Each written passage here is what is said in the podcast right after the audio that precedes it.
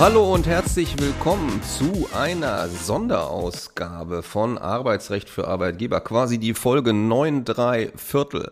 Ja, warum machen wir das? Weil wir ja dieses schöne Never-Ending Story-Thema haben. Hinweisgeberschutzgesetz. Da haben wir ja schon mehrfach drauf Bezug genommen, dass es diverse Anläufe gegeben hat, äh, das Hinweisgeberschutzgesetz in deutsches Recht umzusetzen. Zuletzt hatten wir ja auch darüber aufgeklärt, dass die Bundesrepublik Deutschland wohl verpflichtet sein wird, für jeden Tag, in dem sie das nicht umgesetzt hat, über 60.000 Euro an die Europäische Union zu zahlen. Und das ist ja immerhin auch ein erheblicher Zeitraum schon, weil das Gesetz hätte ja schon Dezember 2021 umgesetzt werden müssen. Jetzt hat die ganze Geschichte doch etwas Fahrt aufgenommen, und zwar zwischen unseren aktuellen Podcast-Terminen. Deswegen wollen wir Sie kurz einmal informieren. Am 9.5. hat der Vermittlungsausschuss äh, von Bundestag und Bundesrat getagt und eine Einigung erzielt über das Gesetz. Und am 11.5 hat der Bundestag in zweiter und dritter Lesung das Gesetz nunmehr verabschiedet. Und schließlich am 12.05. hat der Bundesrat das Gesetz dann abschließend beschlossen. Und tatsächlich wird es auch sehr kurzfristig in Kraft treten, nämlich einem Monat nachdem das Gesetz im Bundesgesetzblatt bekannt gegeben wurde. Somit wird das Gesetz dann circa Mitte Juni schon in Kraft treten. Ja, und wie es immer so ist, müssen Sie sich jetzt sehr kurzfristig mit diesem neuen Gesetz auseinandersetzen. Es wurden auch nochmal die ein oder andere Änderung vorgenommen. Um Sie einmal kurz abzuholen, worum geht's denn eigentlich in dem Gesetz?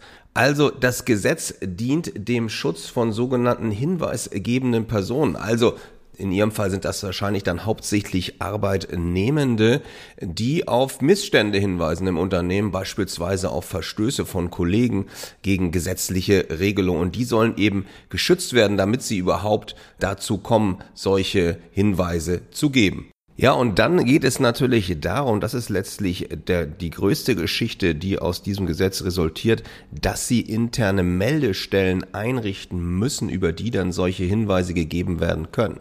Und es muss dann auch jemand bei Ihnen benannt werden, der zuständig ist für die Entgegennahme und den Umgang mit diesen Meldungen. Das muss nicht unbedingt jemand sein aus Ihrem Unternehmen, das kann auch jemand anderes sein von außen, aber Sie müssen da jemanden benennen.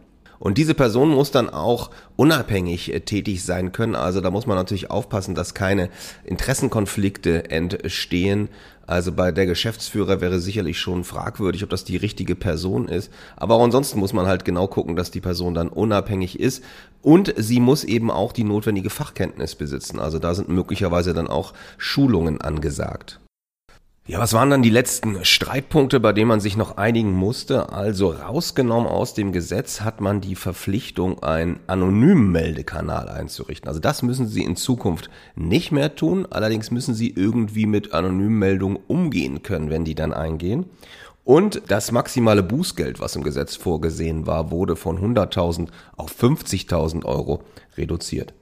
Ja, das vielleicht nur in aller Kürze. Wir wollen Sie gerne in die Lage versetzen, dass Sie das Gesetz dann auch umsetzen können, was ja eben zeitnah notwendig ist. Deswegen bieten wir am 13.06. ein zweieinhalbstündiges Webinar zu diesem Thema an. Und zwar von 9.30 Uhr bis 12 äh, Uhr. Weitere Informationen und die Möglichkeit zur Anmeldung finden Sie dann in den Shownotes. Und wir werden es übrigens auch so machen, dass wir dieses Webinar aufzeichnen. Das heißt, wenn Sie am 13.06. nicht können, dann äh, können Sie später daran teilnehmen. Kosten für die Teilnahme jeweils am Webinar sind 125 Euro plus Mehrwertsteuer. Ja, das soll es mit dieser ersten Sonderausgabe auch schon gewesen sein. Wie immer wünsche ich Ihnen alles Gute, hoffe, dass Ihnen das auch gefallen hat, dass wir so kurzfristig reagieren konnten und wir hören uns beim nächsten Mal. Tschüss, auf Wiedersehen. One, two.